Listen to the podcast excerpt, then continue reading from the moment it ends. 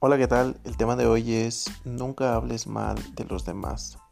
Nunca hables mal de nadie, de ninguna persona. Cuando tú empiezas a hablar de alguien, estás cortando el ciclo de abundancia de esa persona. Tú no sabes eh, si la persona a la que le estás contando o comentando o haciendo un comentario de otra persona está destinada para encontrarse con ella y crear abundancia crear una oportunidad, crear un negocio, crear un emprendimiento, crear un imperio, crear una fundación. No sé, la gente cuando se une es capaz de crear cualquier cosa.